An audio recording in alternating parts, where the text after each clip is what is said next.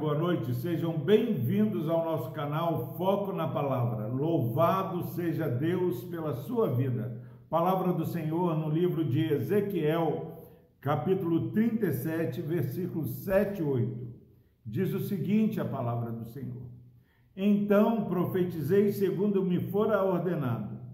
Enquanto eu profetizava, houve um ruído, um barulho de ossos que batiam contra ossos e se ajuntavam cada osso ao seu osso.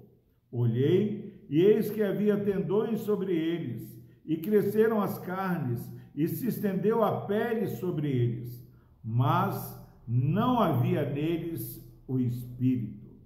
Amém. Graças a Deus pela sua preciosa palavra.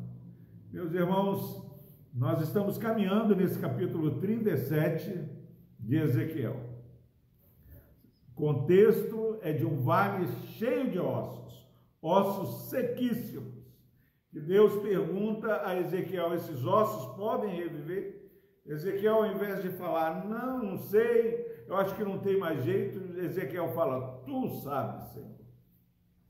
E diante dessa humildade de Ezequiel, Deus fala, então profetiza. E aí agora é, Ezequiel fala: profetizei segundo me fora ordenado.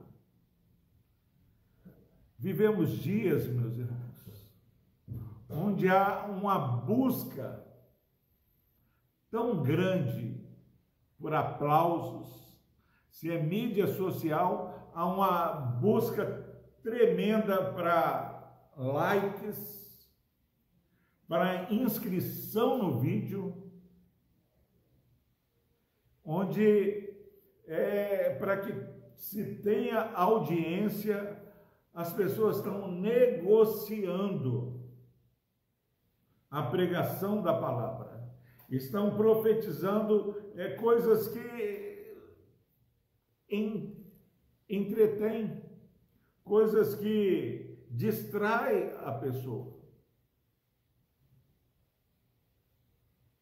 Agora, é importante perceber que a pregação de Ezequiel não era uma pregação que ele falou assim, não, eu vou falar sobre isso, vou falar sobre aquilo. Como às vezes eu tenho vontade de começar a falar só sobre um tema, ser um especialista num determinado tema. Mas sabia, meus irmãos, que se eu começar pregar aqui é, só sobre é, cura, eu não vou estar pregando o Evangelho. Se eu só pregar aqui sobre família, eu não estou pregando o Evangelho. Se eu só pregar aqui sobre prosperidade, eu não estou pregando o Evangelho. O Evangelho, ele é abrangente. O Evangelho fala que Deus cura, mas fala que Deus transforma. Deus faz o morto reviver. O Evangelho fala que nós estávamos mortos nos nossos delitos e pecados.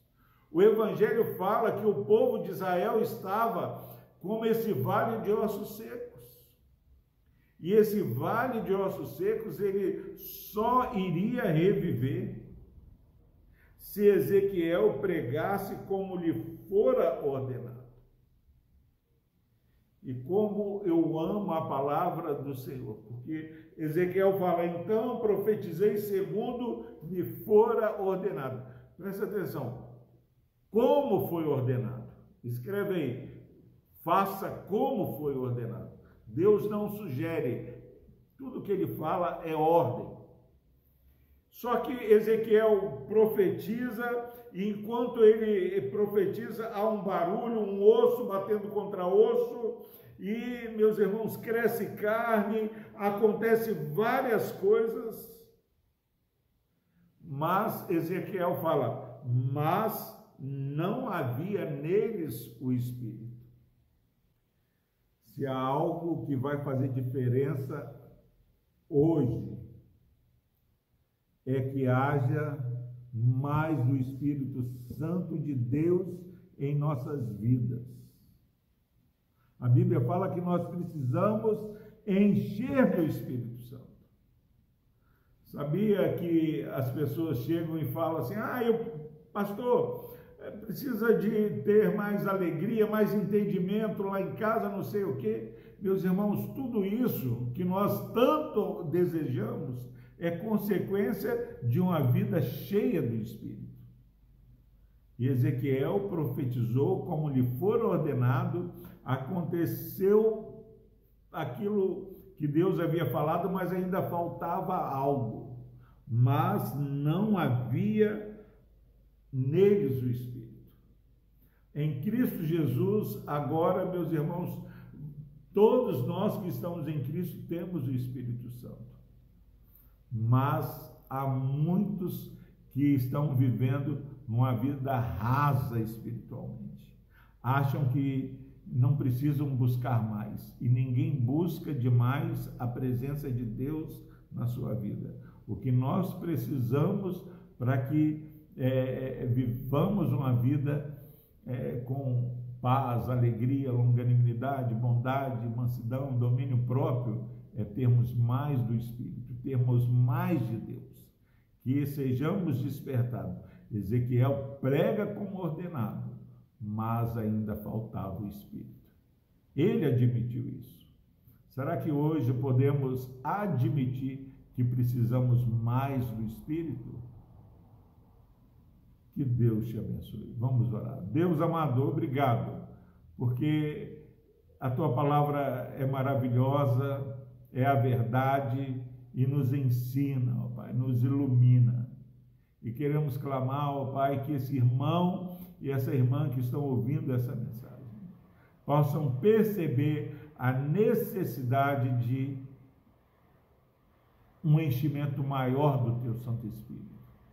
Pai, tu és tremendo, tu és grandioso.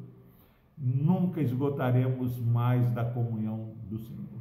Que sempre, ó Pai, haja uma sede e um desejo de mergulhar na tua presença. Por Cristo Jesus nós oramos e agradecemos. Amém.